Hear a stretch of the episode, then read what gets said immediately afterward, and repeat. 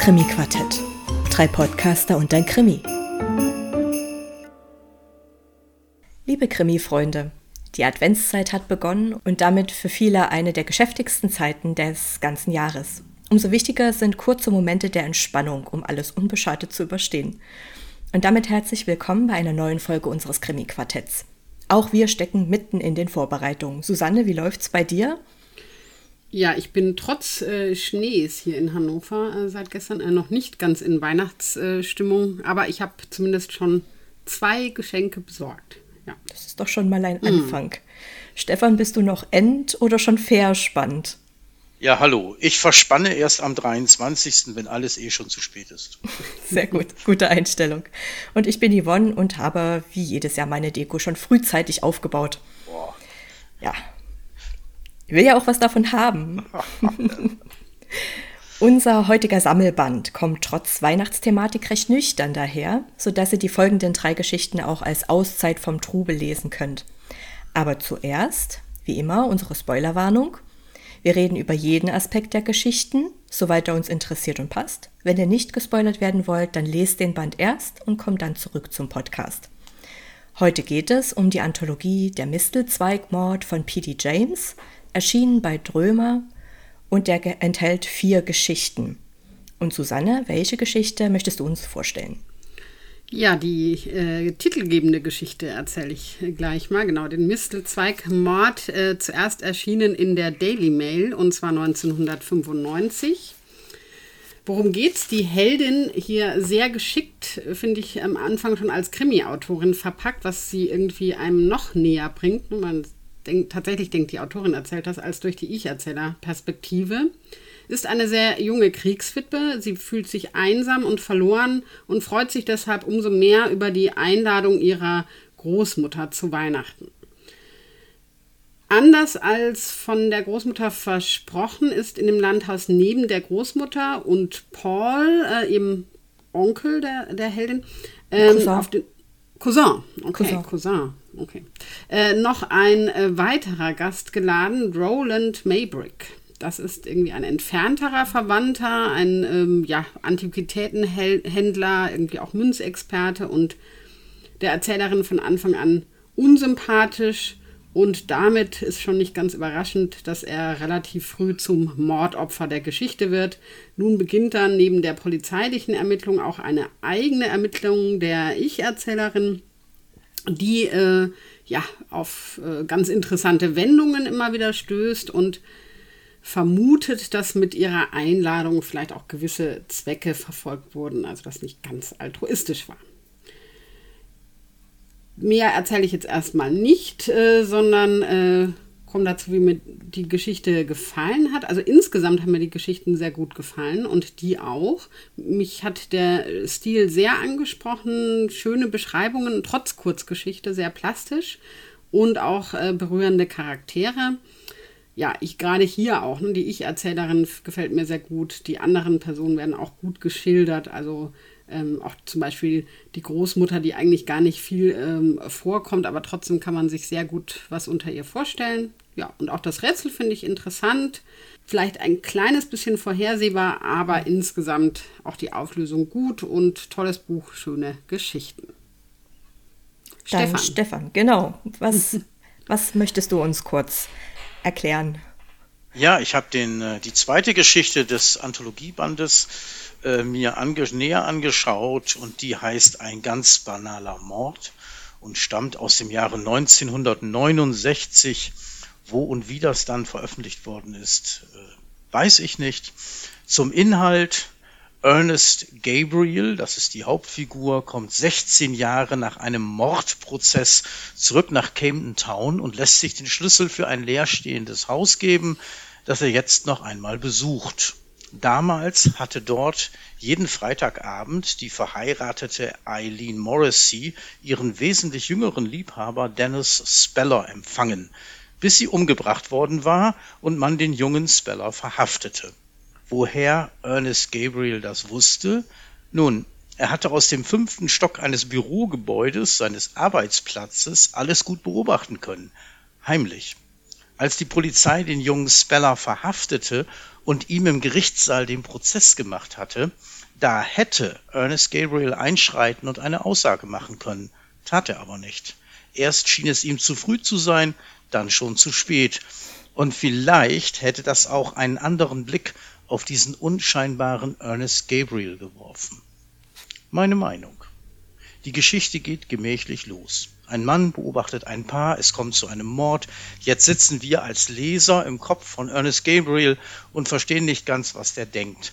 Doch das wird gegen Ende dieser Kurzgeschichte immer deutlicher und sorgt dafür, dass die kurze Geschichte ein ganz banaler Mord alles ist, nur nicht banal. Denn sie ist großartig geschrieben und gehört für mich zu den besten Krimi-Kurzgeschichten, die ich je gelesen habe.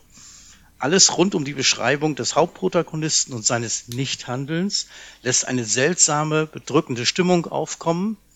Der Twist am Ende, den ich nicht verrate, ist gar nicht so ungewöhnlich, wird aber durch die Art der Beschreibung fast schon ungeheuerlich. Kurz und knapp, ein ganz banaler Mord muss man lesen. Und jetzt? Das nenne, ich, das nenne ich mal eine Empfehlung. genau, ich habe gelesen und stelle euch kurz vor, die zwölf Weihnachtsindizien. Die Geschichte wurde zuerst veröffentlicht 1996 in der Sunday Times. Worum geht's? Es geht um Sergeant Adam Dalglish, den Namen muss man auch erstmal über die Zunge bringen, der eigentlich nur zu seiner Tante fahren will, um dort in Frieden Weihnachten zu feiern.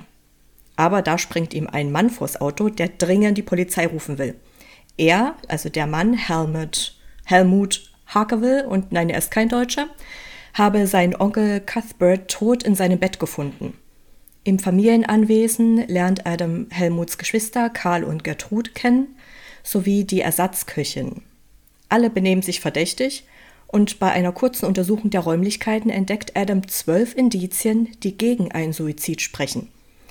Aber ob der dazugerufene Inspektor das auch so sieht, ist die Frage. Ich finde, dass diese Geschichte ein ganz klassisches Puzzle ist. Man kann alle Teile zusammen mit Adam finden. Man könnte sogar, wenn man wirklich sehr ambitioniert ist, mitschreiben und versuchen, alle Teile selbst korrekt zusammenzulegen. Auch wenn bei einigen Indizien Hintergrundwissen nötig ist, das man außerhalb Großbritanniens wahrscheinlich kaum haben wird. Ich weise da auf den Reisepass hin. Das Interessanteste ist sicherlich die Unterhaltung zwischen Adam und dem Inspektor, da hierbei die Indizien bewertet und gewichtet werden und sich Stück für Stück das ganze Drama entblättert. Ich habe auch noch mal geforscht, ob es dazu eine Aufarbeitung in Tonform gibt und es gibt eine Vertonung auf YouTube von dem Schauspielerensemble Nimmer und mehr. Da kann man gern mal reinhören. Genau. Aber dann auf Deutsch auch, oder? Auf Deutsch, na klar, mhm. na klar, mhm. auf Deutsch. Ah, ja. Wäre ja sonst unfair denjenigen gegenüber, die jetzt kein Deutsch können, äh, die, die kein Englisch können. Ja, super. Also, jetzt haben wir drei Geschichten gehört und gelesen. Welche gefällt uns denn da jeweils am besten und warum? Susanne, magst du gleich wieder anfangen? Kann ich. Äh, ich finde die ähm, nicht so leicht zu vergleichen. Ne? Mhm. Hört man ja schon ein bisschen raus, dass es irgendwie ähm, doch eine andere Richtung jeweils ist. Also das, das zweite ist ja sehr psychologisch schon fast, ne? sehr äh, Innenrichtung. Das dritte eben dieses äh, ja, dieses, wie du sagst, dieses klassische Puzzle. Also mir, mir haben wirklich alle drei gut gefallen. In der Tendenz hat mich irgendwie dieses Puzzle tatsächlich sehr fasziniert. Mhm. Ähm, also weil ich mag diese totale Logik und wenn das dann so aufgelöst wird und äh, ne, also das finde ich immer äh, bei so Krimiserien auch äh, sehr spannend äh, und war dann wirklich auch so kurz versucht, immer zurückzublättern und zu gucken und habe dann schon gedacht, jedenfalls fürs selber ähm, Schreiben sind da tolle Ideen dabei, mhm. wie man so Spuren legen kann und mhm. das dann irgendwie ne, als Indizien nehmen kann. Also ich, das fand mich äh, so als äh, Rätselart fasziniert. Mm. Ja, also letztlich, auch wenn sie am allerwenigsten weihnachtlich irgendwie ist, hat mir aber doch auch die zweite Geschichte dann am besten gefallen, weil das eben eine sehr spannende Innenschau ist in, in eine Person. Also das, ähm, ne, wie Stefan auch gesagt hat, also das, ähm, das muss man lesen, die, äh, mhm. den banalen Mord. Ja. Dann, Stefan, ich kann es mir schon denken. Ja, überraschenderweise schließe ich mich dem von Susanne an. Der ganz normale oder banale Mord ist tatsächlich bei mir auf Platz eins. Habe ich schon beschrieben. Mir gefällt diese, diese Innenschau äh, so. Das ist das, was mich auch ähm, bei Romanen, Kurzgeschichten generell am meisten interessiert. Und deswegen ist das jetzt nicht so ganz überraschend auf Platz zwei. Und Susanne hat recht, man kann das gar nicht so richtig vergleichen. Das sind, was ich sehr erstaunlich finde, sehr unterschiedliche Geschichten. Und das mhm. zeigt, dass die Autorin also mehr als nur einmal was kann, sondern mhm. das wirklich sehr, sehr unterschiedlich macht. Mistelzweig ähm, ja, steigt ein in so eine Weltkriegsgeschichte. Da kommt dann dieses, äh, diese Ich-Erzählerin in so ein Anwesen. Das erinnert wieder so an Agatha Christie, ja. in dessen Nachfolge oder deren Nachfolge sie sich ja so ein bisschen auch sieht und äh, das gerne auch mal wieder bringt. Das ist sehr klassisch und ähm, allerdings auch sehr, sehr, sehr ungewöhnlich. Also ja, da kann man mitraten. Ähm, ich habe das dann nicht so ganz rausgefunden, aber Nein, die hat mir gut gefallen und die zwölf Weihnachtsindizien fand ich jetzt auch nicht schlecht, so. Aber das mit den ganzen Indizien waren mir irgendwie zwölf zu viel. Also da hätte man jetzt auch das ja, ein bisschen ja. abkürzen können. Aber das liegt daran, dass ich glaube ich, ähm, bei diesen Detektivgeschichten mit den, äh, so, so Cluedo-mäßig, dass ich da allmählich raus bin. Ich weiß nicht, woran das liegt, aber vielleicht gucke ich zu viele Serien. Ich habe keine Ahnung. Geschmäcker Nein. verändern sich doch auch über die Jahre. Hm. Das ist doch völlig in Ordnung. Genau, ja. ja, nein. Also alle drei Geschichten sind ganz prima und ähm, das fand ich schon mal erstaunlich und P.D. James äh, ist mir der als Autorin näher gekommen, denn die kannte ich vorher gar nicht. Mhm. Äh, manchmal ignoriere ich äh, erfolgreiche englische Schriftstellerinnen einfach, ja. Und äh, Yvonne, was war jetzt bei dir? Ja, äh, wenig überraschend ist bei mir auch die zweite Geschichte, also deine Stefan, auf dem ersten Platz einfach, weil dieser, diese Innenansicht super spannend ist und ich fand, da kam man tatsächlich nicht dahinter. Der Twist am Ende, der war wirklich sehr überraschend. Ich mochte aber auch die Beschreibung vorher im Gerichtssaal, seine ganzen mhm. Gedanken, die er hatte zu, ja. ist es jetzt noch zu früh?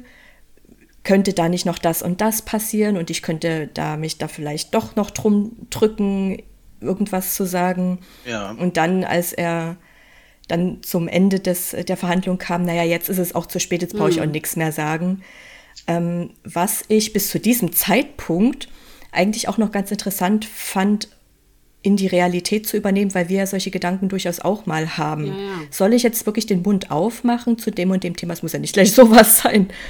Soll ich jetzt wirklich was sagen oder reite ich mich damit am Ende schlimmer rein, als es für den anderen kommt? Oder reite ich mich unnötig rein? Das sind ja durchaus Gedanken, die wir auch im ganz normalen Alltag haben. Die erste Geschichte fand ich auch am weihnachtskuscheligsten. Die hatte auch so ein, eine leichte Melancholie, die ich ja auch immer ganz nett finde zu Weihnachten. Und äh, ja, das klassische Rätsel, da, fand, da fehlte mir tatsächlich so ein bisschen das Emotionale, die, die emotionale oder psychologische Verbindung. Ich mag ja solche Puzzle eigentlich auch. Aber ich glaube, das waren auch ein paar Puzzlestückchen zu viel. Das hat aber natürlich mit dem klassischen Weihnachtslied, die ich habe vergessen, wie es heißt, aber das waren auch zwölf. Ach so, ja. Deswegen sind es hier auch zwölf. Ich habe leider vergessen, wie es heißt. Dieter Brite würde uns jetzt erschlagen, aber naja, egal. Wir haben ja keine dabei. ja. Jedenfalls nicht als Podcaster, genau. Genau. So. Und da wir uns heute mal wieder über Kurzgeschichten unterhalten, dachten wir uns, wir unterhalten uns mal etwas intensiver über Kurzgeschichten, nämlich über das Kurzgeschichten Schreiben und Aufbau derselbigen. Stefan, da hast du uns doch bestimmt was mitgebracht. Was steckt dahinter? Themen und Hintergründe. Tatsächlich habe ich mich darauf Sehr vorbereitet. Super. Ich habe da, hab aber was vorbereitet. Ja, vielleicht nochmal äh, äh, zum Thema Ich und die Kurzgeschichte. Ich habe also immer schon Kurzgeschichten gelesen, außer damals in der Schule. Äh, da hatten wir viel deutsche Nachkriegsliteratur. Also das war mir dann häufig zu düster und hatte mit meiner Lebenswirklichkeit nichts zu tun. Und das, glaube ich, ist ja immer dieses Problem, wenn Jugend auf Schule trifft. Ungünstiger Zeitpunkt. Ja, und äh, das war im Deutschunterricht, also zum großen Teil war das Käse, fand ich so. Ne? Also das ist heute, glaube ich, ein bisschen anders, aber ich will auch nicht über die, die alte Zeit jammern. Äh, Dadurch habe ich viele Autoren nicht gelesen und erst später und das ist ganz gut, ja. Und natürlich hieß es damals komischerweise, wir lesen nur deutsche Sachen. Das kann ich verstehen, weil äh, ausländisches Material muss übersetzt werden und dann hat man noch mal die Übersetzung als ähm, als Gegenstand der Diskussion und damit hat man leider auch die ganzen amerikanischen Short Story Autoren vergessen, was sehr, sehr schade ist, weil die Kurzgeschichte eigentlich keine deutsche Erfindung ist. Ich finde, mhm. also gefühlt kommt das aus Amerika mhm. und die schreiben das auch anders und die haben, gehen da auch anders mit um und die Kurzgeschichte, also die Short Story, hat da einen anderen Stellenwert und die wird nicht wie bei uns in irgendeinem Regal unten links äh, verortet oder so, obwohl ja viele gute, auch Krimi-Autoren Kurzgeschichten schreiben, aber auch deren Bände gehen mehr oder weniger unter. Darüber können wir nochmal reden. Und ähm, ja, denn auch im Krimi-Bereich gibt es gut lesbare Kurzgeschichten. Wie gesagt, die verkaufen sich schlechter. Äh, ich habe noch einen Kurzgeschichtenband von Henning Mankell in Erinnerung. Da gibt es eine wunderbare Kurzgeschichte mit äh, Kurt Wallander, wo er am Strand lang läuft und es geht um einen Hund und äh, alle Jahre wieder hole ich diese Geschichte vor und lese die. Also das ist wirklich äh, erstaunlich, weil die so, eine Stimmungs, äh, so ein Stimmungsbild gibt. Prima. Ne? Ja, okay. Aber was ist eigentlich eine Kurzgeschichte? Gibt es da Zutaten? Jetzt wird es so ein bisschen praktisch. Und ähm, ich habe auch viele Fragen nach dem Motto, worum geht's denn? Und so habe ich eine einfache Formel entwickelt. Ich nenne das das Amen-Prinzip. Anfang, Mitte, Ende und noch was. Das funktioniert immer. und ich gehe das natürlich mal komplett ungeordnet durch und beginne mit noch was. Also äh, entscheidend an der Kurzgeschichte ist die Länge. Das hätte man aus dem Namen jetzt auch schon unmittelbar schließen können. Denn die Kurzgeschichte ist auf jeden Fall kürzer als ein Roman. Und nach unten hin grenzt sie sich vielleicht zur Kürzestgeschichte ab die so maximal zwei, zweieinhalb Seiten ist, häufig aber auch nur vier, fünf Sätze. So.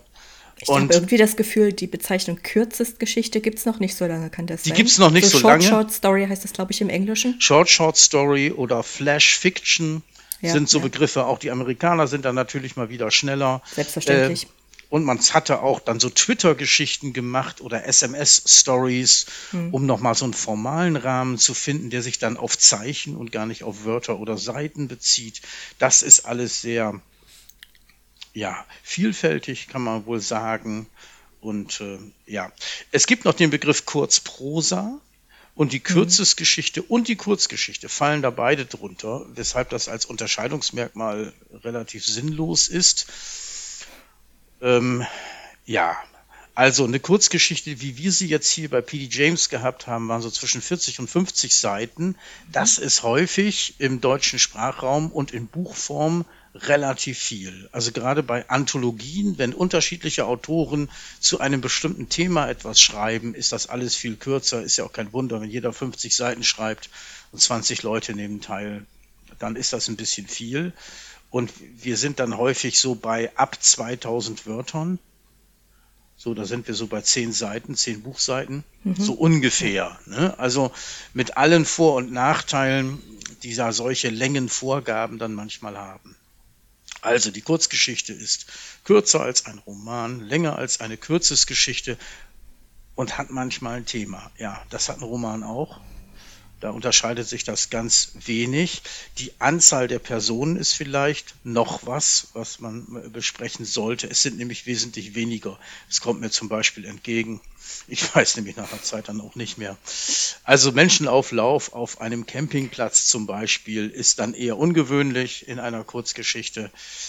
Und ähm, auch die Frage. Aber es war jetzt zum Beispiel bei meiner Puzzle-Geschichte, bei meinen zwölf Indizien, das waren ja schon im Vergleich relativ viele hm. Charaktere. Ja.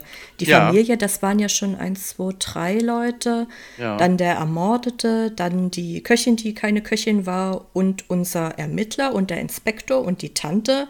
Zwei Polizisten, wir sind bei zehn Leuten Personal für eine Kurzgeschichte. Hm. Ja, aber es waren noch 50 Seiten, also äh, muss man auch bedenken. Also man war so ein bisschen, und da waren noch zwölf Indizien, ja, das war war schon ziemlich ja, ja, ja. Da muss man voll. Das fand ich Personal auch. auffahren. Ja, also nach dem Motto gebotene Kürze und so, was gerne dann äh, pädagogisch wertvoll rübergebracht wird, da könnte man hier zweifeln, ja. Mhm. Aber es hat P.D. James, glaube ich, nicht die Bohne interessiert. Nö, sie hat ja ihre Charaktere auch im Griff. Eindeutig. Und natürlich, äh, was immer noch äh, auch eine Rolle spielt, ist die Frage, wo spielt das eigentlich und wie viel berichte ich darüber? Also der Weltenbau. Ne? Das ist natürlich in der Kurzgeschichte am besten kurz zu halten. Kurz, und, aber prägnant, würde ich sagen. Ne? Das haben wir ja in den Geschichten, ja. die wir gelesen haben, hatten Gab's wir das, ja finde ich, auf ja. den Punkt formuliert. Ja, also dass, dass man schon, genau, dass man weiß, wo man ist und wie die Stimmung ist und so, ne? Das ist, mhm. äh, das finde ich auch, dass es so, wenn es gar nicht vorkommt, zum Beispiel, gibt es ja auch manchmal, dass so Kurzgeschichten wirklich nur Szenen zwischen Personen erzählen und weißt überhaupt nicht. Ja. Wo Oder nur Dialog. Das ja. finde ich mm. zum Beispiel, damit Finde ich von der Stimmung her auch sehr, ja. ja finde ich von der Stimmung her auch sehr schwierig, wenn man gar nicht weiß, wo man sich ja. befindet. Da, also die Umgebung, die ist ja auch für Stimmung mitverantwortlich. Ja. Von daher, also was ich auch am Anfang auch sagte, das Kuschelige hier bei deiner Geschichte, Susanne, mhm. das kommt ja natürlich auch mit vom Setting. Genau, ja. Oder eben auch dieses, das leerstehende Haus im, in der ja. zweiten Geschichte und genau. so, ne? Also das, ja. Ähm, ja. Mhm. Dieses Büro, Bürokomplex im Grunde ist es ja, mhm. nur halt damals und nicht heute. Mhm. Ja, genau. Also ich finde auch bei P.D. James hat es ganz gut geklappt, das mhm. einzuführen. Man muss ja auch so ein herrschaftliches Haus dann beschreiben, häufig indirekt, indem zum Beispiel eine Ersatzköchin da ist. Da denkt man sich, okay, das ist schon ein bisschen mehr als äh, eine normale Wohnung. Ne? So, ja. Hm. Ja, okay. oder wie die, wie die so die Stufen, die Großmutter, glaube ich, herunterschreitet in der ersten Geschichte. Ne? Da ja. kann man sich eben auch so eine große Treppe in einem großen Saal vorstellen und so. Ja. Die hatten, glaube ich, auch die Vorhalle beschrieben. Da war doch auch diese, da waren doch auch die Bären abgefallen. Da hatten sie es ja auch beschrieben mhm. an Mistel, der Treppe. Bei Mistelzweig, genau, ja. Genau, genau, genau, bei Mistelzweig, ja, ja. Oder die Bibliothek, also was Stimmungsvolleres für einen klassischen Krimi als eine mhm. Bibliothek und eine Leiche darin gibt es doch gar nicht. Ja, das stimmt. Gehört immer dazu. Ja. ist natürlich auch ein Trick, dass man so Versatzstücke, äh, die immer in Krimis oder in bestimmten Krimis auftauchen, einfach so reinschiebt. Da muss man auch nicht stundenlang schreiben. Links sehen Sie die Bibliothek, rechts die große Treppe. Und dann weißt du, ah, es handelt sich um ein größeres Haus. genau, genau. Ja, aber man muss sich was einfallen lassen bei der Kurzgeschichte, weil man nicht so hm. viel Zeit hat. Also 40, 50 mhm. Seiten ist natürlich ein bisschen mehr, aber wenn du diese Vorgabe 10 Seiten hast, dann musst du flott werden und äh, schauen, dass du es gut schreibst mhm. und trotzdem irgendwie auch noch eine Stimmung mit erzeugst, wenn das denn jetzt hier mit der Umgebung wichtig ist. Mhm. Wir kommen zum Anfang der Kurzgeschichte. Also häufig wird gesagt, bei der Geschichte musst du sofort einsteigen, musst sofort mitten Mang sein, langer Vorlauf, das ist äh, nicht so angesagt, das unterscheidet es auch vom Roman, kurz zack rein. Ne? Ja, haben wir jetzt hier auch nicht, weil die Geschichten mhm. 40 bis 50 Seiten lang sind. Und wie mhm. gesagt, wenn es kurz ist, dann ist es vielleicht nochmal ein bisschen anders. Ne? Also ich finde zum Beispiel den Einstieg bei eben meiner ersten Geschichte fand ich, das fand ich wirklich interessant. Also das ist ja auch mit Rückschau und ne, also sozusagen aus einer später und dann also was ja eigentlich ein sehr langer Vorlauf ist. Ich gucke in die mhm. Zeit zurück, ich beschreibe, wie ich da ankomme, ich beschreibe, wie ich eingeladen werde und auch noch die vorherige Lebensgeschichte im Prinzip eigentlich mit. Ne? Also auch alles, was einem eben was an Schreibtipps einem normalerweise abgeraten wird, also auch ganz viel Tell und nicht Show und so weiter. Aber ich fand es trotzdem gut. Also ich fand, das äh, passt da gut rein und ich mag das, dieses totale mitten rein kann manchmal auch echt gekürzt, äh, gekünstelt wirken, finde ich. Also wenn so, also das ist so total übertrieben bei Kurzgeschichten, ne? so dass man überhaupt nicht weiß, was los ist. Also, also ich denke, es hat auch ein, also zum einen hat es wahrscheinlich auch ein bisschen damit zu tun, welche Länge wir tatsächlich haben am Ende mhm. und befinden wir uns in Deutschland oder befinden wir uns in den USA, ist wahrscheinlich auch nochmal ein Unterschied. Äh, P.D. James, was war sie jetzt? War sie Amerikanerin oder Britin? Ist es schon gar nicht mehr? Die Sunday Times. Eher, ja, enge Britin. Britin, ne? Würde ich jetzt auch mal sagen. Ja. ja, würde ich jetzt einfach mal behaupten. Das ist aber, würde ich jetzt mal sagen, auch ähnlich wie der amerikanische Markt. Da hat das ja auch ähnlich angefangen. Das ist ja bei uns etwas anders.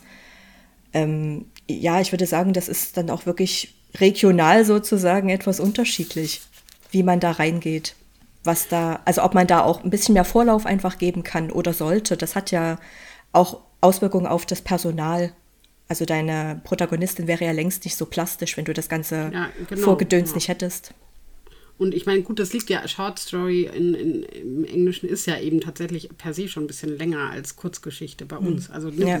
genau, also deswegen denken die das, glaube ich, auch ein bisschen anders. Kann gut. Übrigens ist sie auch Mitglied im Detection Club gewesen, über den Ah. wir auch einer anderen selbstverständlich. Ja. ja. Hätte niemand dran gezweifelt. Ja, der Anfang. Also man kann sofort rein, aber wenn die Kurzgeschichte länger ist, dann vielleicht auch noch ein Vorlauf, um Menschen abzuholen. Ja, das ist schön. Man stellt etwas auf und sagt, nee, sofort rein. Und dann sagt man, nee, aber wenn länger, dann nicht.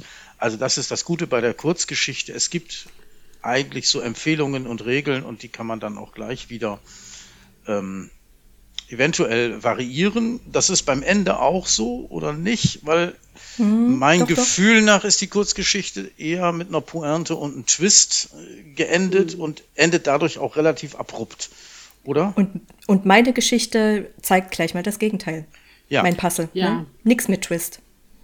Da ist ja von Anfang an klar, dass es nicht stimmt, so wie es erzählt wurde. Genau. Also wir haben das hier bei, also ne, bei, äh, finde ich, sehr gut abgebildet in einer Extrem. Meine wird vielleicht irgendwie in der Mitte und deine gar nicht. Also dass es so drei verschiedene Varianten des Endes eigentlich sind. Ne? Ja. Was wir nicht haben, ist ein offenes Ende. Gibt es ja bei Kurzgeschichten auch oft, ne? dass sie so Ja.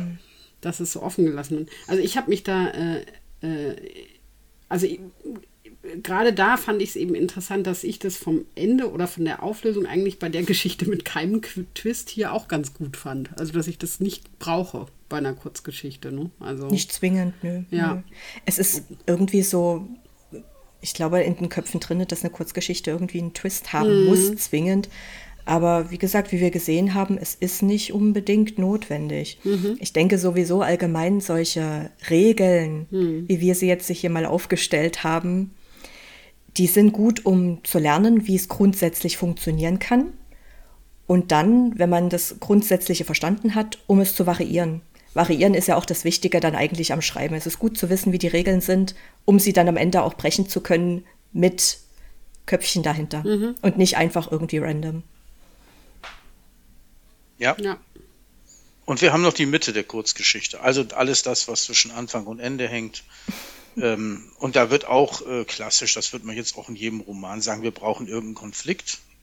Also irgendwas läuft blöd und äh, die Heldin, die Protagonistin muss dagegen ankämpfen, egal ob innen, außen, irgendwie, irgendwas läuft nicht rund. Ja, okay.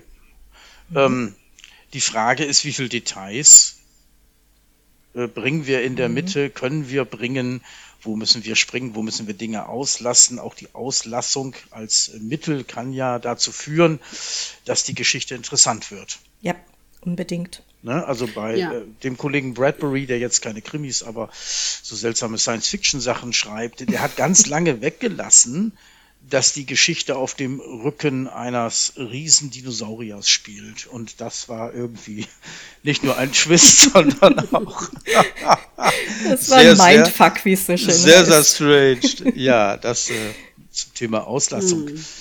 Und auch die... Hm. Wobei- Sch- Ja? Ja, also wobei ja auch manchmal gerade die Details die Geschichte erzählen. Ne? Also es kommt eben gut, da kommt es eben sehr drauf an, welche und wie konzentriert. Aber mancher, manchmal kann ja gerade eine bestimmte Geste oder ne, eine, weiß ich nicht, ne, also eine Kleinigkeit, was jemand, wie jemand seinen Kaffee trinkt oder ne, keine Ahnung, aber kann ja total viel aussagen. Gerade Genau. in einer Kurzgeschichte, finde ich, achtet man dann auch viel mehr drauf, weil die eben ja, weil, weil über Details auch ganz viel transportiert werden kann.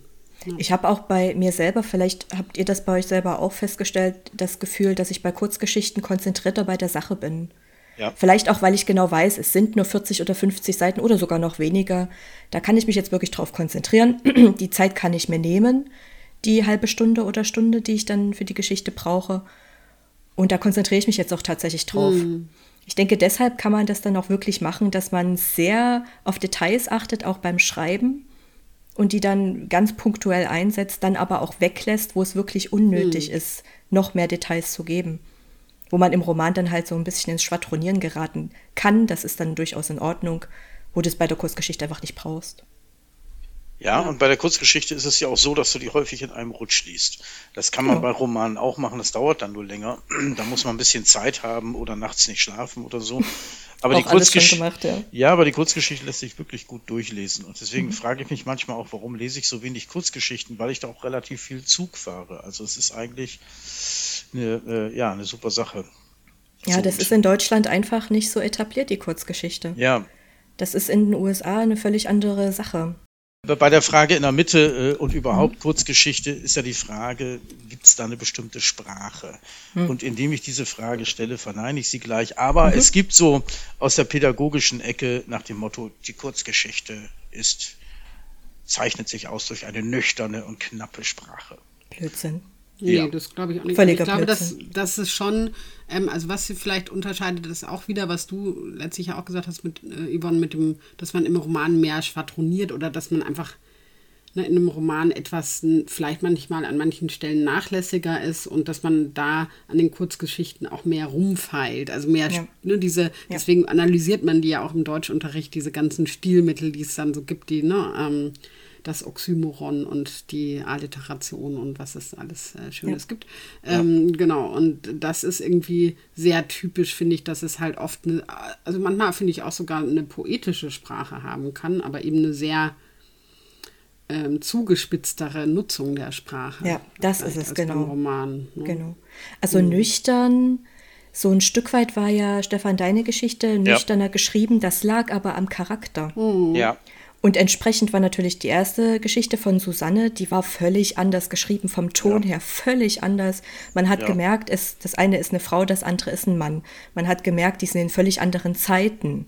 Ja. Man hat gemerkt, die sind an völlig anderen Orten. Dies, das sind völlig andere Charaktere. Und Ja, die sind so zu einer ganz anderen Zeit natürlich. im Leben unterwegs. Ne? Ja, also diese, genau.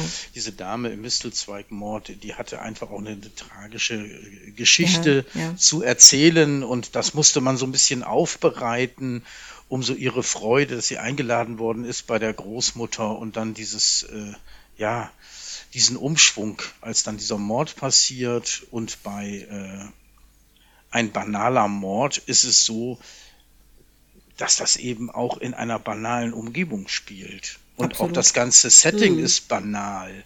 Ne, da Das Banale ist ja der Punkt, genau. Das ist ja, wirklich der Punkt der also, ganzen ne, Geschichte. Da wird eigentlich passiert ein Mord, da, da, da wird eine, eine Frau, die einen Liebhaber hat, umgebracht und jemand anders beobachtet das. Hm. So, das ist wie äh, Gucken vom Hof von Hitchcock und so. Also das ist komplett normal durchgezogen und dann findet ein Gerichtsprozess statt und da wird auch was verurteilt und ich denke, ja, ist alles völlig normal oder banal oder so. Und dann ist dahinter eben was anderes. Und deswegen muss man zunächst Banalität erzählen durch eine nüchterne ja, knapp weiß ich nicht, aber nüchterne Sprache. Also hier geht es so ein bisschen auf und bei den anderen ist die Sprache eben gerade nicht nüchtern und ja. Also auch diese Zutat ist äh, wie immer ambivalent, würde ich sagen. Absolut. Ich komme zum pädagogisch wichtigen Teil der Zusammenfassung. Oha. Es gibt Zutaten der Kurzgeschichte, die man will im Armenprinzip zusammenfassen kann, Anfang, Mitte, Ende, noch was. Aber gleichzeitig stellt sich heraus, dass alles das, was man über Kurzgeschichten sagt, stimmt, aber gleichzeitig im Einzelfall auch gut variiert und verändert werden kann, wenn man denn als Schreibender oder Schreibende dafür auch einen Grund findet. Dann finde ich, kann man das immer machen. Gibt es abschließend zu den Zutaten noch etwas zu sagen? Ja, wir sind ja dann schon im Übergang, ne? eigentlich zum Teil vom Schreiben. Da kommen wir gleich noch was. Aber was ähm, ich glaube, was, ähm, dass es vielleicht auch eine Mode oder einen Trend auch bei Kurzgeschichten gibt und dass wir vielleicht, ähm, also ich hatte das in einem Gespräch, wo ich eben auch selber eine geschrieben habe und mit einem Freund von mir drüber gesprochen hat und der dann eben sehr gesagt hat, ja, das ist jetzt sehr, sehr klassisch sozusagen ne? und vielleicht ein bisschen zu klassisch für die heutige Zeit. Also dass eben gerade diese Tipps mit dem Twist am Ende, mit dem Sohn, so dass das vielleicht auch schon, also dass sich das vielleicht auch verändert. Ähm, ne? Und ähm, auch das äh, ist mal, finde ich, wäre mal ganz spannend auch zu gucken, ne? ob man das äh, sofort erkennt, äh, aus welcher Zeit welche Geschichten sind. Ähm, also auch, glaube ich, äh, da, das noch. Aber genau. Ja, wir kommen nämlich jetzt zu unserem dritten Block und zum Thema Kurzgeschichten schreiben und ähnliches. Und das macht Susanne.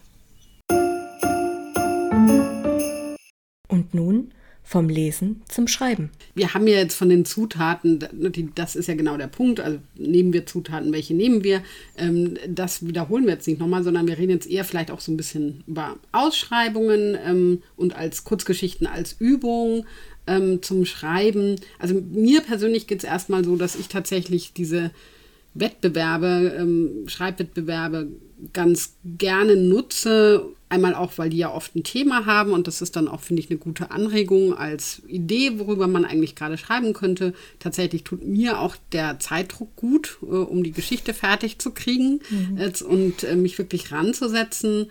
Ähm, vielleicht, bevor ich euch jetzt frage, wie das bei euch ist, äh, noch kurz auf so Hinweise, wo man sowas, also es gibt ja ganz gute Zusammenfassungen über aktuelle Schreibwettbewerbe, da können wir auch ähm, was in die Shownotes packen, denke ich, aber es gibt auch im Züricher Literaturhaus ist es ähm, monatliche Ausschreibungen, ähm, immer so mit so jährlichen Oberthemen. Äh, es gibt ein österreichisches, äh, eine Zeitschrift Schreib was, die eine jährliche Ausschreibung zum Beispiel machen. Ähm, es gibt diverse Anthologien, ne, die immer ja ausgeschrieben werden, wo man sich mehr oder weniger darum bewirbt, dass man in der Anthologie erscheinen darf. Und ja, wie gesagt, ich finde es ganz hilfreich ähm, als Anregung und als ja, einen gewissen äußeren Druck. Wie empfindet ihr das denn erstmal? Ähm, ich persönlich habe noch nie an einem Wettbewerb oder an einer Ausschreibung teilgenommen. Das schon mal vorweggeschickt. Ich habe mir solche. So. ja. Nee, also mir geht es insofern nicht so, als dass ich dann natürlich den Druck nicht habe, fertig werden hm. zu müssen. Aber es ist angenehm, ich habe ja auch schon diverse Kurzgeschichten geschrieben, es ist angenehm, relativ schnell fertig zu werden. Mhm. Weil man an einer Kurzgeschichte, von der man weiß, die hat vielleicht 15 Seiten. Ich hatte auch schon eine mit, was waren das, 80? Ich glaube, es waren mhm. 80. Das kann man dann schon fast in den Kurzroman reinschieben. Mhm. Ähm, da weiß ich, da bin ich innerhalb von ein paar Tagen oder halt zwei Monaten definitiv fertig. Mhm. Das ist ein Projekt, das kann ich überblicken, das dauert ja. nicht so lange. Und ich bleibe an sowas dann auch eher dran und mach's zu ja, Ende. Es ist überschaubarer, ne? Es ja. ist irgendwie händelbarer, das stimmt. Also das genau. ist jedenfalls für nebenbei, neben den langen Sachen, die man schreibt, finde ich das immer eine ganz gute, ähm, ja, dass man so mal rauskommt. Ne? Mir fällt gerade parallel ein, dass ich das wissenschaftlich tatsächlich auch so gemacht habe. Während meinen ganzen großen Büchern habe ich immer lieber die kleinen Aufsätze geschrieben. Ja, ja das ist wirklich, ne, was man irgendwie handeln kann. Stefan, wie ist es denn bei dir? Ja, ich habe tatsächlich auch noch an keiner Ausschreibung teilgenommen, was zum Teil damit zusammenhängt, dass ich danach gar nicht suche und das hm. immer erst erfahre, wenn es zu spät ist. Yep. Teilweise ist es aber auch so, dass mir die Themen nicht gefallen. So, ja, weiß ich auch nicht. Also ich selber habe eine, eine Anthologie mal herausgegeben mit äh, Osnabrücker Autorinnen und Autoren und da war das Oberthema Pflanze und man musste irgendwie eine Pflanze unterbringen. Und ähm, da hat sich, haben sich 22 äh, Schreiberinnen und Schreiber gedacht, okay, das kriegen wir hin. Und ähm, das war ganz nett. Es gab zwar auch eine Deadline, die ja sehr hilfreich ist äh, bei jeder Art von Schreiben, aber bei Kurzgeschichten auch. Und ähm, das waren auch nur 2000 Wörter, also so zehn Buchseiten. Und das hat mir sehr, sehr gut gefallen.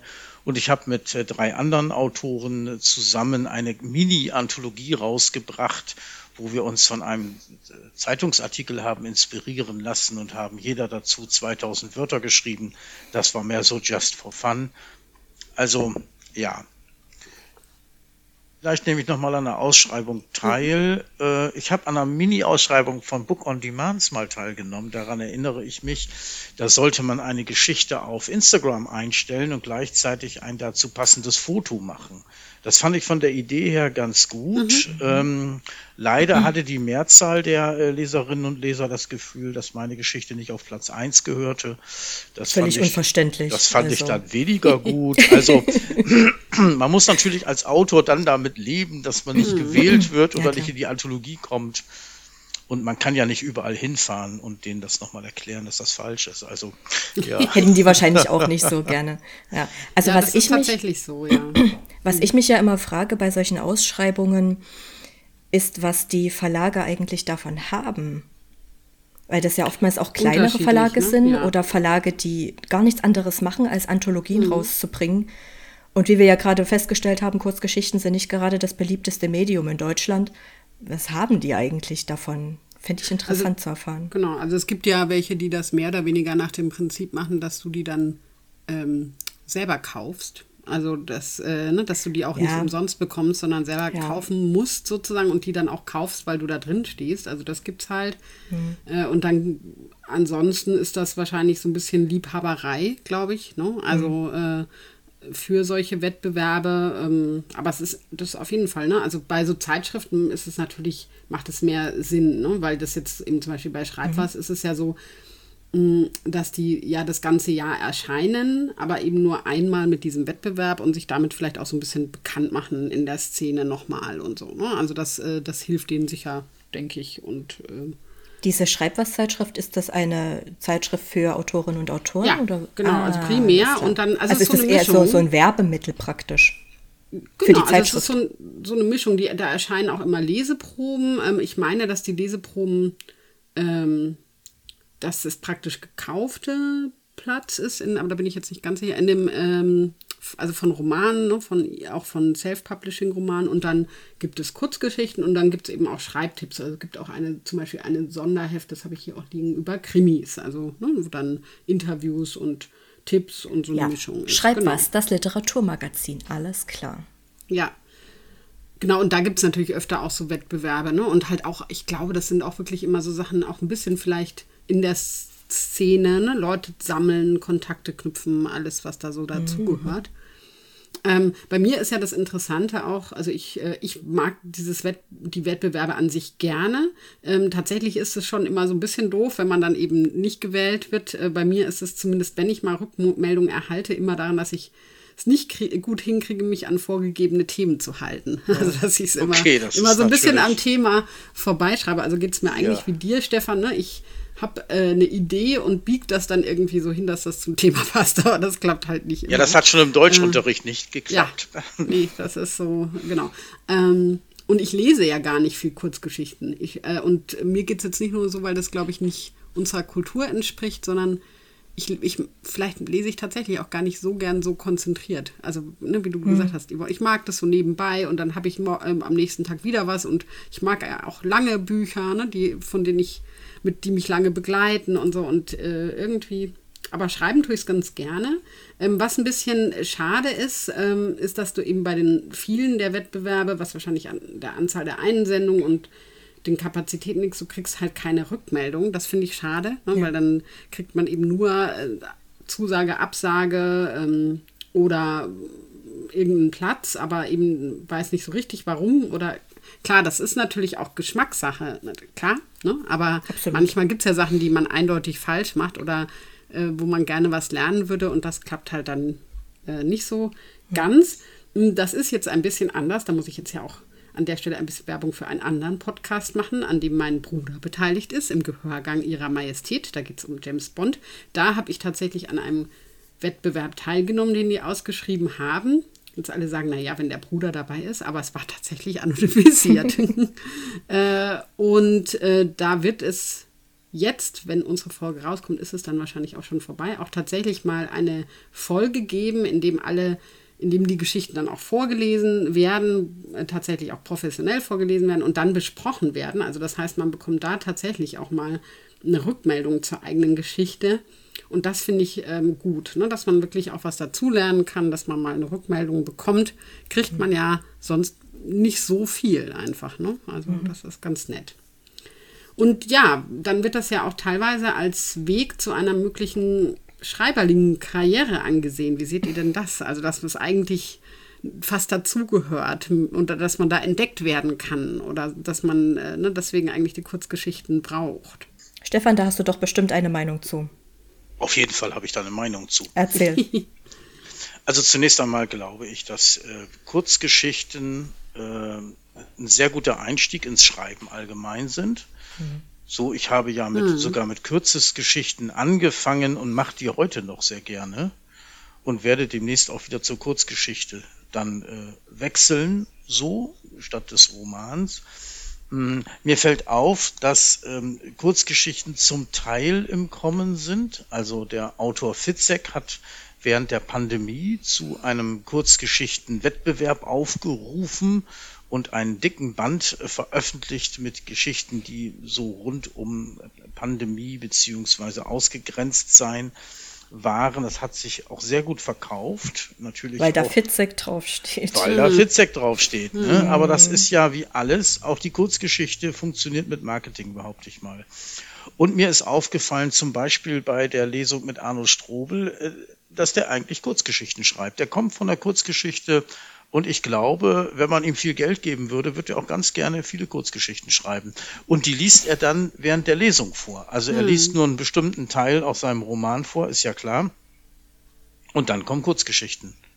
Und eine Bekannte von mir, hier aus dem nördlichen Landkreis, Melanie Jung, schreibt sehr gerne Kurzgeschichten. Häufig schreibt sie sogar extra für den Ort, an dem sie liest, eine passende Kurzgeschichte, liest die dort vor und packt dann quasi diese neue Kurzgeschichte in ihre Kurzgeschichtensammlung rein und verkauft dann diese Kurzgeschichten exklusiv bei Lesungen. So. Und natürlich ja, bietet die Vorlesen Kurzgeschichte sich gut, an, ne? ja. ja, also bietet sich die Kurzgeschichte auch an, sie irgendwo anders unterzubringen, im Radio, in der Zeitung, wo hm. auch immer. So, ob man dann da reinkommt, da müsste man mal sehr sorgfältig diese ganzen Kanäle äh, sich anschauen, aber ja. Also als Werbemittel und als Zugpferd kann ich mir das auch gut vorstellen. Hm. Also gerade so Lesungen, ja. Genau, gerade wenn du es tatsächlich mal geschafft haben solltest, bei einem renommierteren oder schon mit einem Namen versehenen Autor in einer Anthologie unterzukommen, wie jetzt mhm. bei Fitzek, dann würde vielleicht auch der eine oder die andere da reinlesen, sich denken bei einer Geschichte, Mensch, die Geschichte fand ich cool, mhm. hat die derjenige noch irgendwas anderes geschrieben? Eindeutig, Jawohl, hat ja. er. Ja. Und da lesen wir doch da noch mal rein mhm. und kaufen dann die Romane oder was auch immer ja, derjenige Das ist wie eine Playlist. Genau, ja. genau. Ne? Also das kann ich, kann ich mir so auf jeden Fall gut vorstellen. Als Werbemittel kann ich mir das sehr gut vorstellen. Als ähm, Gimmick, sage ich jetzt mal, auf der eigenen Website, so als ja, guck Beispiel. mal, ich schreibe so in der Richtung. Mhm. Ja. Könnt ihr euch so angucken. Und ansonsten kann ich es mir aber als Sprungbrett sehr schwer vorstellen. Also, dass man wirklich aufgrund seiner Kurzgeschichten entdeckt wird, gerade bei uns in Deutschland, das kann ich mir nur sehr hm. schwer vorstellen. Ja, aber das ist Mag ja auch vielleicht auch am ne? Genre diese Gimmick und und ne, diese auch hm. miteinander was machen mit anderen, die schon schreiben, ne? Also auch diese Verbindung untereinander kann eben so Anthologien, hm. wie du ne, wie du erzählt hast, Stefan, das gemeinsam herausgeben. Sowas ist ja auch immer ganz ganz nett und ganz gut, ne? Also äh, und und hilft ja. einem. Ja. Und, und also ich denke ganz sicher, da sind wir uns wahrscheinlich einig, ist, man lernt wirklich viel.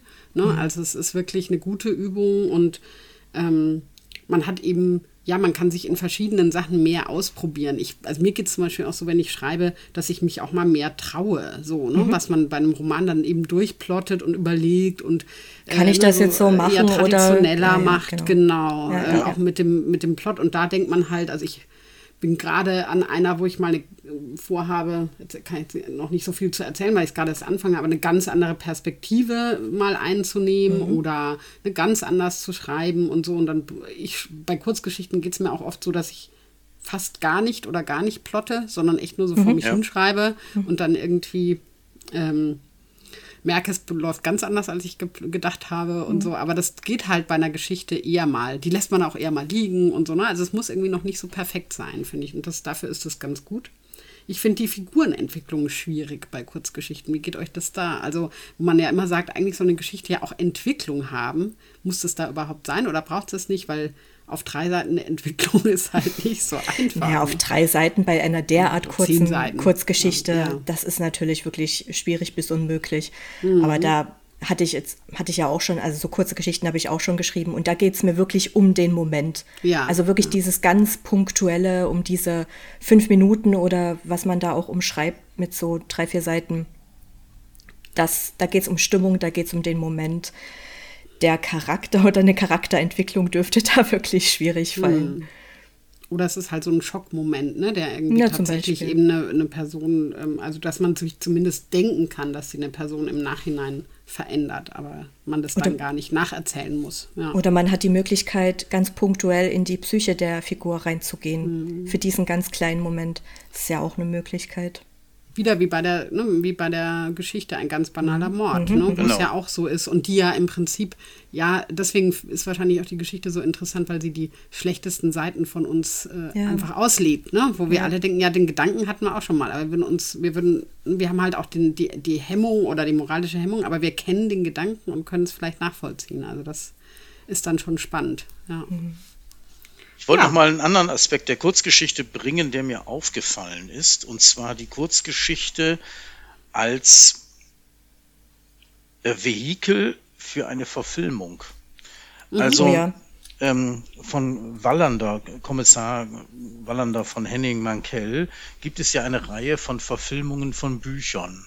Tatsächlich ist dann aber in der ARD-Reihe sind dann zum Schluss gar keine Bücher mehr verfilmt worden, sondern da steht drunter nach einer Idee oder einer kurzen Geschichte von Henning Mankell. Also da hat er wahrscheinlich nur so Skizzen hingeworfen, vielleicht auch eine Kurzgeschichte gemacht, die aber nie veröffentlicht worden ist. Und gleichzeitig hat man dann da eben einen Film draus gemacht. Also man kann das möglicherweise schnell in ein Drehbuch umsetzen. Und von Stephen King gibt es zum Beispiel eine Kurzgeschichte, die heißt Haven, die gar nicht so dolle ist, aber daraus hat man dann eine Serie äh, namens Haven gemacht mit ähm, fünf Staffeln. Hat das Wow. komplett ausgebreitet. Da habe ich gedacht, wow, das hätte man jetzt so auch gar nicht schreiben können, aber steht immer nach einer Kurzgeschichte von Stephen King, hat man ein ganzes Universum aufgebaut und Haven ist, äh, ist großartig. Und ähm, ja, vielfach steht auch drunter nach einer Idee von und so weiter. Das heißt, da hat es nur so eine, so eine kurze Geschichte als, äh, als Kristallisationskeim gegeben. Spannend wäre zu gucken, wie das dann jeweils in diese ganze Fernsehwelt kommt. Also ohne Kontakte, denke ich, kriegt man das nicht hin, aber äh, das ist ja so ein allgemeines Prinzip. Wer zu Hause sitzt mit seinem Roman, wird natürlich auch nicht so viel gelesen, wenn das keiner Ja, weiß. ne? gerade in sind- der heutigen Zeit, ja. wir sind beim Marketing, wir sind bei Vernetzung, wir sind bei der Frage, in welche Kommunikationskanäle haue ich das rein, damit einer wahrnimmt, ich schreibe nicht nur gute, sondern richtig gute Kurzgeschichten. Seht zu, dass ihr euch die besorgt. Also Übersetzt das Ganze am besten auf Englisch und bringt es auf den amerikanischen Markt. Ja, Ja. Apropos amerikanischer Markt, da, weil du das gerade sagtest, Stefan, ich hatte da tatsächlich auch noch Beispiele, die mir gerade so in den Kopf kamen. Und zwar Ja. beispielsweise Brokeback Mountain ist eine Kurzgeschichte. Ist ein ganz wundervoller Film draus geworden. nee. Echt? Jawohl. Ja. Ja, wusste ich nicht. Oder ebenfalls ganz klassische Beispiele, die man aber wahrscheinlich auch nur wissen kann, wenn man ein bisschen nerdy in dem, in dem Bereich drin ist. Bei Star Trek Next Generation im Deutschen, im Deutschen war das das nächste Jahrhundert oder irgendwie sowas? Jahrtausend? Irgendwie sowas. Äh, das mit äh, Captain Picard. Äh, ba- basiert sehr häufig auf Kurzgeschichten von, gerade in den frühen Staffeln, von sehr renommierten Science-Fiction-Autoren. Da hast du zum Beispiel auch mal eine Geschichte von Heinlein mit dabei, wird dem einen und der anderen was sagen, der Ja. oder die im Science-Fiction verhaftet Ja. ist. Also auch da bei diesen klassischen Serien wird man immer mal über Kurzgeschichtenautoren, über renommierte Kurzgeschichtenautoren stolpern. Ja, Ja, weil die Kurzgeschichte eben auch viel Raum lässt, dann nochmal die anders zu interpretieren und zu verfilmen. Ne? Beim Ra Roman hast du da vielleicht schon sehr starke Vorgaben und da Ja. könnte ich mir auch vorstellen, dass sozusagen Leute, die, ne, die auch dann auf die Verfilmung schauen, viel eher denken, oh, das habe ich mir anders vorgestellt, weil halt sehr viel mehr beschrieben ist. Ne? Während bei der Kurzgeschichte, die kennt im Zweifel keiner oder sie ist auch ähm, eben, sie lässt mehr Freiheiten auch noch, ne? wie das dann, wie du das alles ausgestaltest, die, die kurze ja. Szene. Und rein, rein schreibtechnisch lässt sich aus einer Kurzgeschichte natürlich ganz schnell ein Drehbuch von 120 Ja. Seiten schreiben. Also man ist da relativ nah dran, als dass man einen Roman von 300 Seiten mit wahnsinnig viel Beschreibungen der Welt runterkürzen muss. Also vielleicht Gerade ist das bei vom so- technischen her so, ja. Denke ich aber auch genauso, dass einerseits ja, du hast natürlich auch noch genug Platz, um Details filmisch anders oder umfangreicher darzustellen. Du hast aber auch tatsächlich ein Gerüst, das du so eins zu eins auch abbilden kannst. Das ist bei einem Roman von 350, 500 Seiten einfach nicht möglich, das in mm. zwei Stunden Film zu pressen. Das geht nicht. Du musst so viel wegnehmen ja. von der Geschichte, ja. Ja. dass dann kaum noch was übrig bleibt, außer wirklich die absolute Basisgeschichte, der, der Grundstrang, an dem du dich langhangelst. Aber eine Geschichte ist ja eigentlich mehr als nur der Grundstrang. Mhm. Deswegen ist das mit den Verfilmungen von Romanen auch immer etwas schwierig. Ja. Ja, ich habe jetzt gerade auch bei unseren drei Geschichten gedacht, die könnte man alle, die von P.D. James, äh, gut verfilmen. Also in so kleinen, kleinen Geschichten, äh, in so ja. kleinen Episoden, 30 Minuten oder so. Ich glaub, also ich glaube sogar länger, also gerade auch. Wenn man es wollte, ja. Ja, 60 Minuten. 60 Minuten kann ich mir vorstellen. Also das fände ich jetzt ganz schön lang, 60 Minuten für die kleinen Geschichten. Ist auch lang, hm, ja. Echt? Aber also wer weiß, wie man es, kommt ja auch drauf an, wie man es aufzieht. Eben, da könntest du ganz viel raus, also ja. Ja, stimmt, da ja. könnte man ja fast schon ein Gerichtsdrama draus machen. Genau. Dann ist natürlich die Frage, wie stellt man das dar, dass der Mensch die ganze Zeit daneben her denkt. Ja, da braucht man sicher eine Off-Stimme oder wie auch hm. immer. Ja, hm. aber wir sind schon beim äh, Umsetzen und das ja. ähm, ist natürlich, ist natürlich ganz, ja klar für das zu weit, aber es ist natürlich supi, dass man das schon gleich überlegt. Hm. Also, ne, eine Kurzgeschichte, da kann man ganz schnell äh, denken, mein Gott, wie würde das im Krimi sein? Wie würde das im Film sein? Eigentlich, äh, ne, das, was ich gesagt habe, vielleicht ist der Schritt von der Kurzgeschichte zum Drehbuch gar nicht so weit. Ne? Auf jeden Fall. Trust you, trau dich, ja. Äh, ich kann da auch noch mal empfehlen, auch wieder für Science-Fiction-Liebhaber, Andreas Eschbach, der nun nicht gerade dafür bekannt ist, besonders schmale Bücher zu schreiben, eher komplettes Gegenteil. Ja. Wer sich da noch nie dran getraut hat, aber eigentlich immer mal Eschbach lesen wollte, möge sich doch die eine oder andere Anthologie von ihm zu Gemüte führen.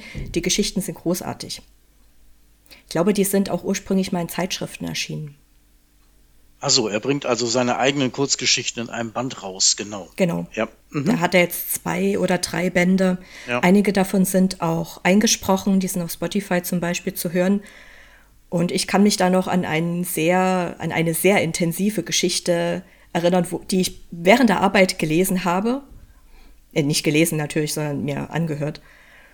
Und dann innegehalten habe, weil die so intensiv geschrieben war. Das war schon wirklich mhm. richtig toll. Und danach dachte ich mir, ja, du musst mal Eschbach lesen, du musst mal Eschbach lesen, also die großen Geschichten. Und dann dachte ich mir, oh scheiße, diese Umfänge. Ja, da geht die Spannung schnell weg. Ne? Also man muss mhm. auch andere Sachen im Roman erzählen oder der Romanautor, die Autorin meint, äh, da ist noch Platz für viel anderes. Ja, das war Kurzgeschichten schreiben, Ausschreibung und drumherum. Genau. Also äh, Kurzgeschichten schreiben. Los geht's. Bitte, kur was? Los Kurzgeschichten geht's? schreiben. Ja, also jeder soll äh, mal sich. Äh, so, Ach so. Kann, man, man kann den Literaturnobelpreis bekommen. Reinhauen, genau. würde ich sagen. Genau, man kann den Literaturnobelpreis ja. bekommen, wie es Alice Munro bekommen hat, 2013, die auch gerne als Königin der Kurzgeschichten bezeichnet wird. Und das ist schon sehr eindrucksvoll, denn die Dame hat einen Roman geschrieben, aber 13 Bände mit Kurzgeschichten. Ui. Darauf fußt ihre Karriere. Ui. Ich hatte hier gerade noch ein schönes Zitat. Hier. Ich hatte schlicht zu wenig Zeit für das Schreiben, keine Zeit für große Entwürfe. Zur Kurzgeschichte fand ich also aus sehr praktischen Gründen. Wie wir ja auch gerade schon gesagt hatten. Ja, ne? genau. Mhm. Ja, sehr schön. Ja. Sehr konfliktreich sind ihre Geschichten.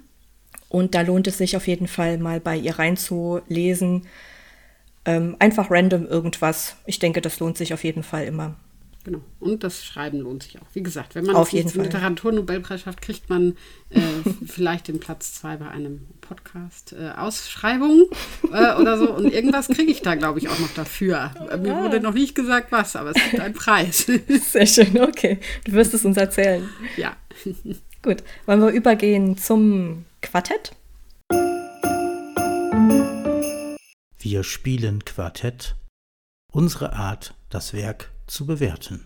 Zum genau, Krimi-Kurzgeschichten-Quartett, genau. genau.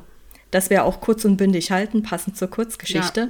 Mit fünf Kategorien, aber natürlich drei Geschichten. Soll ich mal mit meiner anfangen? Also Gerne. Body Count, äh, also ist nicht ganz richtig mit eins, sondern es gab sozusagen vorher noch einen, ne? Also zwei. Stimmt, ja. Die nächste Frage ist, wie weihnachtlich? Ähm, also es ist jetzt schon drei Krippen, würde ich sagen. Ne? Oder nee, von, wenn wir von 1 bis 10 machen, dann ist es mehr. Dann ist es. Ich war jetzt bei fünf Kategorien, habe ich jetzt die Punkte auch bis fünf. Also sagen wir sieben. Ja. Ich würde es ein bisschen niedriger so. Also die Geschichten sind ja alle miteinander nicht wahnsinnig weihnachtlich, was ja schon Ja. überraschend war für eine Weihnachtsanthologie. Ich würde da maximal eine 5 geben. Es wird Ja, der Heilige gefeiert. Abend ist auch gar nicht geschildert, ne? Da sagt sie irgendwie nur. Na, sie es wird gefeiert, sich. es wird gegessen. Ich glaube, das ist noch so ziemlich die weihnachtlichste Geschichte, auch rein vom Gefühl her. Ja, also da steht irgendwie nur, mein, von Heiligabend sind mir eine Reihe unzusammenhängender, leicht surrealer Bilder wie aus einem grobkörnigen Schwarz-Weiß-Film im Gedächtnis geblieben. Ist sie nicht Das auch ordentlich mit Alkohol abgefüllt worden von ihrem Cousin? Ja. Später, genau. Ja, Es war mehr ein Besäufnis als eine Feier. Ja. Dann ist kein Wunder, dass es nur schwarz-weiß Ja. ist. Ja. Es gab Ähm, laute genau. Musik, vom, äh, vom Wagner. Fenster hat es geschneit. weihnachtlich. Genau. ja, Wagner, sehr weihnachtlich, ja. Ja. Auf jeden Fall. Boah, das muss Ja. getrönt haben in der Riesenhütte. Uiuiui. Genau, äh, Charakterbeschreibung ähm, war, also fand ich sehr gut. Wie gesagt, auch nur mit kleinen Gesten konnte man äh, alle Charaktere, alle Beteiligten gut äh, machen. Also würde ich acht oder neun schon geben. Ähm, Setting, sehr klar, finde ich. Ja, völlig Äh, klar. Ja, also das war wirklich toll und auch wie gesagt so gut in, in die Geschichte eingeflochten. So, ne? Also auch immer, dass dann nicht einfach nur leere Beschreibung, sondern eben gut Teil der Geschichte. Endtwist fand ich hier jetzt im Vergleich zu den eben anderen oder zur anderen Geschichte nicht so. Es war schon recht vorhersehbar. twistig. Ja, du hast es ja auch schon gesagt gehabt, es war Ja. schon relativ vorhersehbar, was da passiert ist. Ich fand überraschend, dass die, dass sie dazu fähig war. Aber ja, Und also die Aufklärung war auch, fand ich jetzt nicht so rätselhaft wie bei der dritten oder letzten Geschichte. Ne? Ja, deswegen sag mal mal eine gute 6. boah. Stefan, was meinst du? War es für dich überraschend am Ende? Ging so. Ging so. okay. Gut. Also dann vielleicht doch eher eine 5. Ich Ja. glaube, eine 5 ist geht so, oder? Fünf, es geht so, genau. Ja, Okay, ja gut. genau. Dann geht's weiter mit deiner Geschichte, Stefan. Ja, Buddy Count tatsächlich ein Sarg. Ähm, muss man dazu nichts sagen. Thema Äh, F. zwei. Zwei. Äh, Speller, oder wie heißt er? Ach ja, je, stimmt, der ist ja zum Tode verurteilt, oder? Oh Gott, wir spoilern. Nö, eigentlich nicht. Das nicht, das Zwei. war Ja, klar. Halt. Ja. gut, richtig, natürlich. Klar. Ja. Äh, ja, genau. Also Menschen, die sonst noch sterben, natürlich, dann ist sind es zwei Särge, ja. Äh, Weihnachten, Thema erfüllt. Ist es weihnachtlich? Äh, nein. An keiner Leider einzigen am Thema Stelle. vorbei. An keiner einzigen Stelle. Nein. Ich bin noch nicht mal sicher, ob es irgendwann in der Weihnachtszeit spielt. Also auch das nicht. Ist äh, von Schnee die Rede gewesen? Nee, ne? Nein. Nee. Also Nein. dann- Also das Wetter spielte so gar äh, keine Rolle, oder? Hat es mal kurz Hm, geregnet? Doch an, ich glaube, Doch, Dunkel war es immer und so, das schon. ja klar, weil es ja immer Nacht war, war ja immer so um Genau. Mitternacht rum, Ja, Aber es geht ja auch eh über einen langen Zeitraum, also deswegen. hm, mehrere Wochen. genau, genau, ja, genau. Auch ungewöhnlich für eine Kurzgeschichte im Ja. Übrigen, dass die Geschichte über mehrere Wochen spielt. Ja.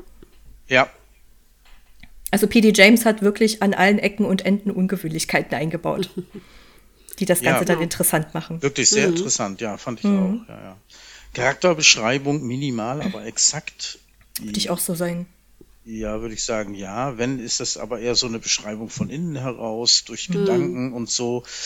Äh, Die, die einzelnen Leute, also die, die, Die waren ja, die waren ja Speller, Staffage. Die waren. Staffage, auch Genau. äh, das Geschehen im ähm, Immobilienbüro, äh, ja, da wurde auch nicht groß beschrieben. Also Nee. es ging, ging so, ne? Kurz und knackig so, hat einen Kopf und äh, eine Nase und, und, und so und dann war nicht Man mehr so denkt, zu, man denkt zu wissen, man weiß, mit wem man es zu tun hat.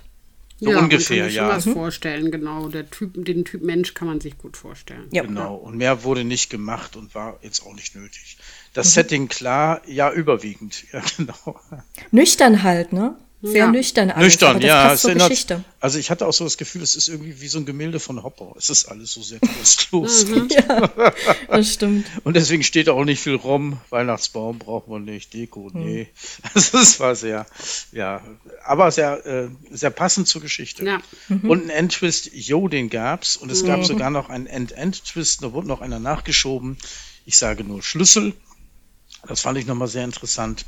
Hat es das eigentlich gebraucht? Hat es die Geschichte irgendwie verändert dadurch? Also ich Nee. habe das gelesen und dachte mir so, hm, wozu brauche ich das jetzt noch? Ja, es ging um Herrn Morrissey. Ja, ja. Ja, ja, nee, der hätte es nicht gebraucht. Nee, ne? Da hatte sie, glaube ich, gesagt, ach komm. hatte da wirklich Konjäkchen überlegt- und schreibe ich noch dazu. Also so, so ungefähr.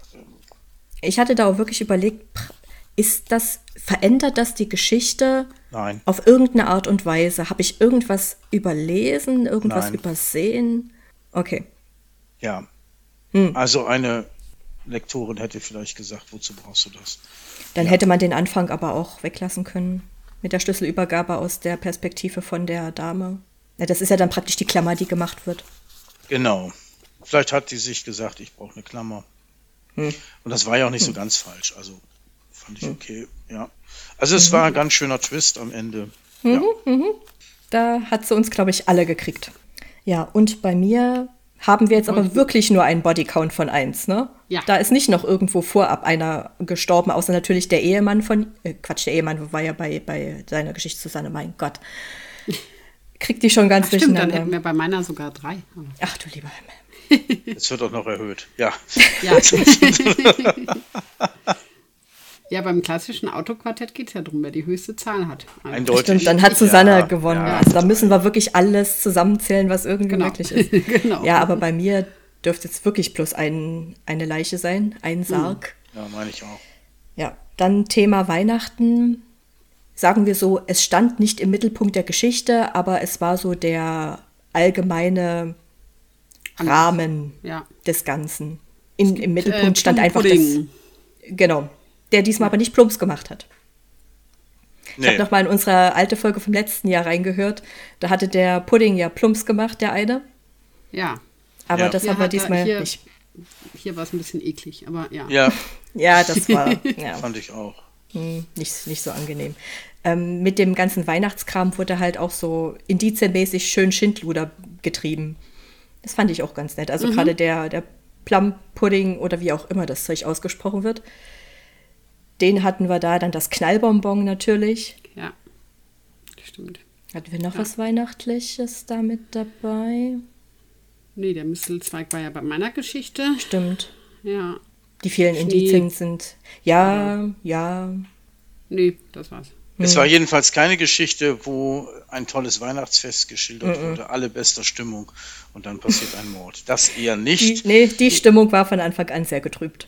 Die Stimmung war von Anfang an schwierig, ja, und äh, da war auch noch eine Ersatzköchin, oder? War das die mit der Ersatzköchin? Ja, ja. Ja, auch das. Äh, Ja, also thematisch vielleicht eine 4, leicht unter dem von Susanne, weil es halt einfach nicht im Mittelpunkt stand des Ganzen. Die Charaktere, also wirklich kennengelernt haben wir ja den Adam, dessen Nachnamen ich nicht nochmal aussprechen möchte, weil ich mir da wahrscheinlich die Zunge breche. den Kommissar, ja. Äh, Sergeant ist er da noch. Ja, Zu der Kommissar Zeit. ist für mich die, der Oberbegriff für alle Polizisten. Okay. Der Ermittler. Der Ermittler. Der Ermittler auf jeden Fall. Der Ermittler, genau. Ja. Äh, Ist ein cleveres Bürschchen, niemand, also auf ne? jeden Fall. Ein sehr cleveres, aufmerksames Bürschchen. Ja. Da kann man sich schon vorstellen, dass der dann später, der wird irgendwas Hochgestelltes. Das ist auch P.D. Jameses Hauptcharakter. Er wird Commander Hauptermittler, Ah, ja. ja, Kommandeur. Mhm. von ihren großen Geschichten, von ihren Romanen. Nee, der ist auch sympathisch und so. Also Ja. das ist, der ist halt so, ja, sehr, ja, wie du sagst, sehr clever, sehr bisschen Sherlockig, aber nicht so freakig wie Sherlock und so. Also, ja. Kein Soziopath. Ja. Nö, genau, also das ist sehr nett. Aber sonst halt null, ne? Also wie du sagst, sonst kriegt man ein bisschen was mit, aber die anderen sind sehr Die Familienstimmung ist unangenehm, sagen wir es mal so Das kurz so, auf den ja, das Punkt stimmt, gebracht. Das, stimmt, aber das merkt die man schon. einzelnen Personen ähm, Sind auch eher ich jetzt keine unangenehm. mehr beschreiben. Außer, nee, ja. nee, überhaupt nicht. Außer, dass es wirklich ein unangenehmes Gefühl hinterlassen hat, die Mhm. Familie. Was ja. Ja. auch passt. Hier hätte man im Roman wahrscheinlich die ganzen Nebenfiguren noch endlos lange beschreiben können und dann hinterher gedacht, äh, nee, brauche ich nicht. So, will ich auch gar nicht wissen. Also insofern, Aber na, da, also da merke ich gerade, warum ich die Kurzgeschichten nicht so gerne mag wie Romane, weil mir ja die Personen eigentlich wichtiger sind Ja. als die Geschichte. ja, Mhm. genau, wir erinnern uns. Darum geht es hier in der Geschichte aber tatsächlich überhaupt nicht. Und Nee, nee, vielleicht ist es auch das der Grund, dass es mir persönlich auch nicht so gefällt. Also nicht so gefällt wie eure beiden Geschichten, weil da das Emotionale halt komplett fehlt. Darum geht es hier überhaupt nicht. Hier geht es wirklich ganz reduziert um dieses Puzzle. Es Ja. ist einfach wirklich eine Puzzle-Geschichte. Das ist wie so ein bisschen Escape Room. Da geht es wirklich nur darum, nicht um Charaktere oder um Emotionalität. Ja. Genau. Ja. Aber, Aber- ein Setting brauchen wir trotzdem. Ja, ja, haben wir ja auch. Ne? Hammer. Genau. Ja. Finde ich auch. Also am Anfang wurde ja noch beschrieben, dass er da in dem, in dieser, auf dem Lande irgendwo rumfährt. Ja. Es schneit, wenn ich mich nicht vollkommen falsch erinnere, ja auch ja, Es ist gerade. nachts, äh, Genau. es ist kalt, es ist, ja. Ja, diese, diese, ähm, wie hieß das? Huckerville Hall. Das Grundstück und das Haus von äh, der Familie ist auch ganz gut beschrieben als etwas, was heute so eine Baugenehmigung nicht mehr bekommen würde. Das fand ich auch sehr schön. Ja. Ja, ja, Das heißt, man kann sich ungefähr vorstellen, dass das wirklich in einem schönen Setting auch tatsächlich alles stattfindet. Ja, also das hat mir gut gefallen vom Setting her. Da würde ich auch eine relativ hohe Zahl, so eine 7 bis 8 geben. Stimme ich zu. Ja. Haben wir einen Endtwist, ihr Lieben? Nein. Nö. Nein, wenn man das nach und nach abarbeitet und immer einen Haken dran macht und zum Schluss dann das Ergebnis kommt, dann kann man das nicht Endtwist nennen. Nein. Nö. Nee. Ging es hier denn in der Geschichte überhaupt um einen Endtwist? Ging es ja überhaupt nicht. Es ging ja wirklich darum, die Indizien so zu ordnen, Ja, dass man versteht, was denn da vorher passiert ist. Das war jetzt so eine schöne rhetorische Frage. So, ne? Also, haben wir ein Endfest? Nein. Ging es denn etwa da? Ja, nee, natürlich nicht. Nein. Ja, naja, und das genau. zeigt ja nochmal, dass äh, wir das zwar aufgenommen haben als, Mhm. äh, als äh, Quartettpunkt Endtwist, aber selbst wenn es keinen gibt, wir also 0 oder 1 schreiben würden, dann äh, ist es trotzdem eine gute Kurzgeschichte. Genau, also dass man es nicht unbedingt braucht. Wie gesagt, dass sich das auch verändern kann. Ne? Also Ja. Das, ja. Genau. Das ist eigentlich eine gute Idee. Ich werde jetzt auch mal eine Geschichte schreiben, wo man vorher schon alles weiß und also mit dem Ende am Anfang Mhm. oder so. Da Ja. ist ähm, Patricia Highsmith auch ganz gut in sowas. Vorher schon aufzuzeigen, worum es eigentlich geht, wer Täter sind, was Mhm. jetzt eigentlich alles passiert ist. Und dann geht es darum, Das wird der, Täter, wird der Täter durchkommen mit der Geschichte, mit dem, Ja. was er getan hat. Sehr schön. Das ist so ein bisschen wie How to Get Away with Murder. Ja, Absolut, genau das ist die Idee dahinter. Mhm. ja, sehr schön. Ja, also wem das gefällt, möge mal bei Patricia Highsmith Ja, reinlesen. die ist mir zu hart. Also da habe Oh, ich immer so was? ein bisschen. Ja, ja. Ja, ja. Also nicht, weil das so, so, so brutal ist, sondern Mhm. weil ich finde, ah, der Schrei der Eule ist mal verfilmt worden mit Matthias Mhm. Habicht. Uh, sehr heftig, fand ich. Obwohl kaum was, also es passiert ja nichts Schlimmes, aber es ist wirklich. Nee, bei ihr ist ja das, das Psychologische ist bei ihr ja, Ja. auch ganz im Vordergrund. Ja.